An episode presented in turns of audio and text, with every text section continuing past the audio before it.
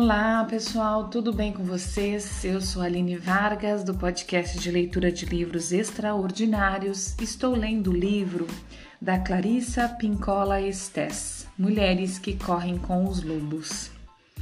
Vamos dar sequência. Nós paramos numa parte aqui da armadilha número 5, a tentativa de ocultar uma vida secreta, a divisão, certo? Uma boa leitura e uma boa escuta para nós. Nessas circunstâncias, como dizem no interior, é como tentar pôr 10 quilos de lama num saco de 5 quilos. O que irrompeu das trevas é difícil de ser controlado depois da explosão. Embora tivesse sido muito melhor ter descoberto o meio de vivenciar a alegria proporcionada pelo espírito criativo de modo pleno e consciente, do que tê-la enterrado, às vezes a mulher fica contra a parede, e é esse o resultado. A vida sombria ocorre quando escritoras, pintoras, bailarinas, mães, cientistas, místicas, estudantes ou artífices param de escrever, de pintar, de dançar, de cuidar dos filhos, de pesquisar, observar, aprender, praticar. Elas podem parar porque aquilo a que dedicaram tanto tempo não saiu como esperavam. Não obteve o reconhecimento merecido ou por inúmeras outras razões. Quando quem cria para pelo desculpa, quando quem cria para pelo motivo que seja, a energia que chega naturalmente a ela é desviada para o mundo oculto, a partir do qual ela vem à tona quando e onde consegue. Como a mulher percebe que não pode se dedicar abertamente àquilo que deseja, ela começa a levar uma estranha vida dupla, simulando um comportamento à luz do dia, agindo de outro modo quando tem a oportunidade. Quando a mulher começa a arrumar a sua vida para que caiba inteira num pequeno embrulho meio bem feito, tudo o que consegue é forçar toda a sua energia vital para o lado da sombra. É, estou bem, diz essa mulher. Olhamos para ela do outro lado do quarto ou no espelho. Sabemos que não está bem. Um dia, de repente, alguém nos diz que ela se juntou com um tocador de flautim e fugiu para Tipicanoide para tomar conta de um cassino. Ficamos nos perguntando o que aconteceu, porque sabemos que ela detesta flautins e sempre quis ir morar nas ilhas gregas, não em Tipica, Tipicanoi, Noi, Tipicanoi. E nunca chegou a mencionar uma palavra sequer a respeito de cassinos. A semelhança de Reda, Gabler na peça de Henrique Ibense, a mulher selvagem pode fingir que leva uma vida normal, enquanto range os dentes, mas há sempre um preço a ser pago. Reda, acho que é Reda que lê, ou Eda, pode ser Eda, esconde uma vida perigosa e apaixonada, brincando com um ex-amante e com a morte. Por fora, ela parece se contentar em usar chapéus e ouvir seu marido insípio reclamar da monotonia da vida. A mulher pode ser educada e até mesmo cínica por fora, enquanto sofre de uma hemorragia interna. Eu ainda ou ainda, como Janis, Janis Joplin, a mulher pode tentar se adequar até não conseguir aguentar mais. Então, sua natureza criativa, corroída e revoltada, pode ter sido forçada a mergulhar nas sombras. Entra em violenta erupção, rebelando-se rebelando contra a, os dogmas da educação, com atitudes irresponsáveis que desempenham seu próprio talento. Desculpa, desdenham seu próprio talento e sua própria vida. Pode-se dar o nome que se quiser, mas ter uma vida secreta Mas ter uma vida secreta porque a vida real não tem espaço suficiente para vicejar é prejudicial à vitalidade da mulher. Mulheres famintas e em cativeiros escondem todo tipo de coisa: músicas e livros proibidos, amizades, sensações sexuais, sentimentos religiosos. Elas escondem pensamentos furtivos, sonhos de revolução. Elas roubam, elas roubam tempo dos seus parceiros, das suas famílias. Escondem dentro de casa um tesouro. Tiram furtiv, furtivamente o tempo para escrever. Furtivamente, isso. Para pensar para a alma.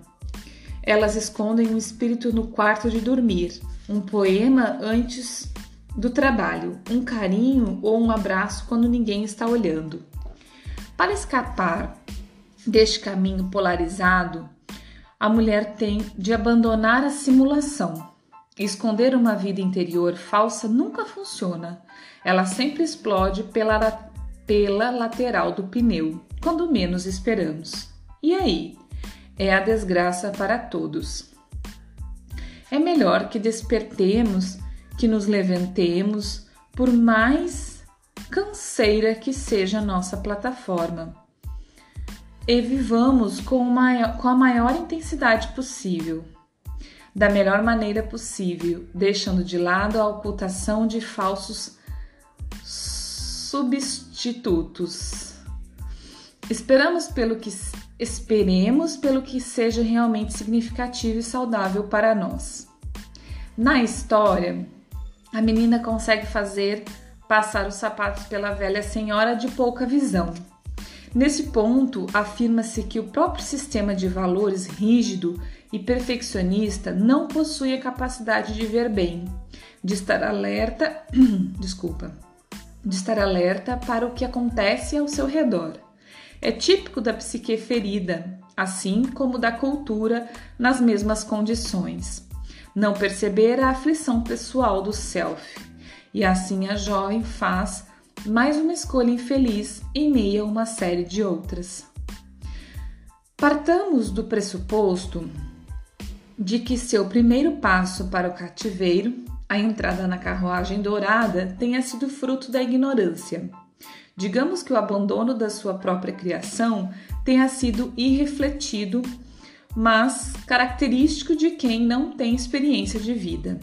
Agora, porém, ela quer aqueles sapatos na vitrina do sapateiro e, paradoxalmente, esse impulso em busca de uma nova vida é certo e apropriado, mas a verdade é que ela passou muito tempo na casa da velha senhora e por isso seus instintos não dão um alarme quando ela escolhe esse perigo mortal. Na realidade, o sapateiro conspira com a menina. Ele pisca e sorri com, com a sua triste opção. Juntos eles fazem passar os sapatos, sem que a velha perceba. As mulheres inudem-se dessa forma. Elas jogaram fora o tesouro, qualquer que ele pudesse ter sido, mas ficam escondendo coisinhas íntimas, ínfimas, sempre que podem. Será que elas escrevem? Escrevem, mas em segredo. E, assim, não tem apoio nem feedback. A estudante universitária está procurando se superar? Está, mas sozinha, de tal modo que não pode obter ajuda ou orientação. E o que dizer da mulher ambiciosa que finge não o ser, mas que tem uma dedicação sincera e, e há realizações para si mesma, para sua gente, seu mundo. Ela tem sonhos vigorosos, mas se limita a continuar lutando em silêncio. É fatal não ter uma confidente, não ter um guia, não ter nem mesmo uma torcida ínfima. É difícil ocupar fragmentos de vida desse jeito, mas as mulheres o fazem todos os dias. Quando a mulher se sente obrigada a viver às ocultas, ela está pondo para funcionar um modo de subsistência mínima. Ela oculta a vida para que eles não ouçam. quem quer que eles sejam na sua vida.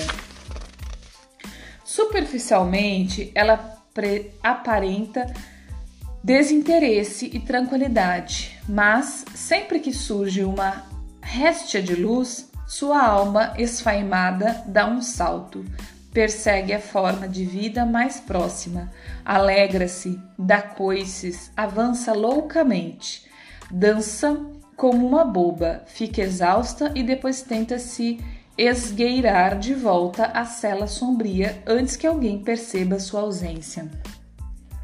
As mulheres infelizes no casamento agem assim.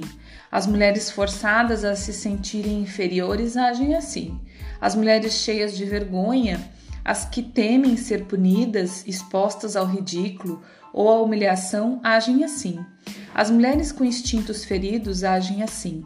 Esconder o que se faz só é bom para a mulher no cativeiro se ela esconder o que for certo, só se o que ela esconder for exatamente o que a levará à libertação. No fundo, o ato de esconder fragmentos de vida que sejam corajosos, benéficos e que deem satisfação faz com que a alma fique ainda mais determinada a erradicar a mentira para ter a liberdade de viver a vida abertamente como bem lhe, apro lhe, lhe aprouver. Vejamos, há algo na alma selvagem que não nos permite sobreviver para sempre com migalhas. Porque na realidade é impossível para a mulher que luta pela conscientização respirar um pouquinho de ar puro e se contentar com isso só.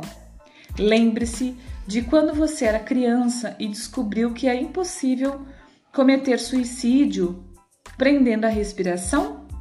Embora você procure continuar só com um pouquinho de ar ou sem ar nenhum, os seus pulmões parecem querer gritar e alguma força impetuosa e imperativa faz com que você acabe inspirando o máximo de ar possível.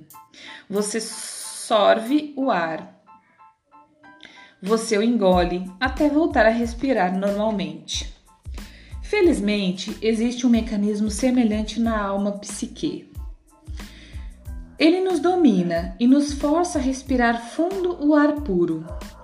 Na realidade, sabemos que não podemos subsistir de verdade se sorvemos a vida em goles mínimos. A força selvagem na alma da mulher exige que ela tenha acesso a tudo, e assim podemos ficar em estado de alerta e assimilar tudo o que for certo para nós. Na história, o sapateiro é um prenúncio do velho soldado, que mais tarde transmite vida aos os sapatos que dançam até enlouquecer quem as, os calça. Há muitos pontos coincidentes entre esse personagem e o que sabemos da simbologia antiga para que o consideramos um mero espectador. O predador natural no interior da psique e também aquele pertencente à cultura é um mutante uma força capaz de se disfarçar, da mesma forma que as armadilhas, arapucas e iscas envenenadas são disfarçadas para seduzir os desavisados. Devemos levar em consideração que ele transforma em brincadeira o ato de enganar a velha senhora. Não, é provável que ele seja cúmplice do soldado, que é obviamente uma descrição do diabo disfarçado. Nos velhos tempos, o diabo, o soldado, o sapateiro, o corcunda e outros eram imagens usadas para retratar as forças negativas, tanto na natureza da terra quanto na natureza humana.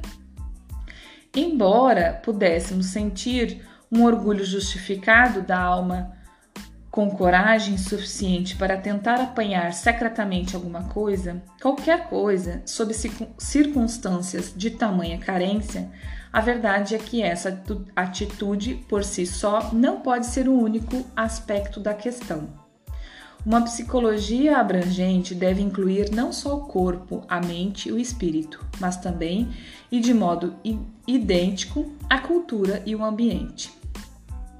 A partir dessa perspectiva, é preciso que perguntemos a cada estágio como acabou acontecendo de qualquer mulher específica tenha desculpa, vamos lá. A partir dessa perspectiva, é preciso que perguntemos a cada estágio como acabou acontecendo que qualquer mulher específica tenha a sensação de precisar ser servil, retrair-se, humilhar-se e implorar por uma vida que, para começo de conversa, já lhe pertence.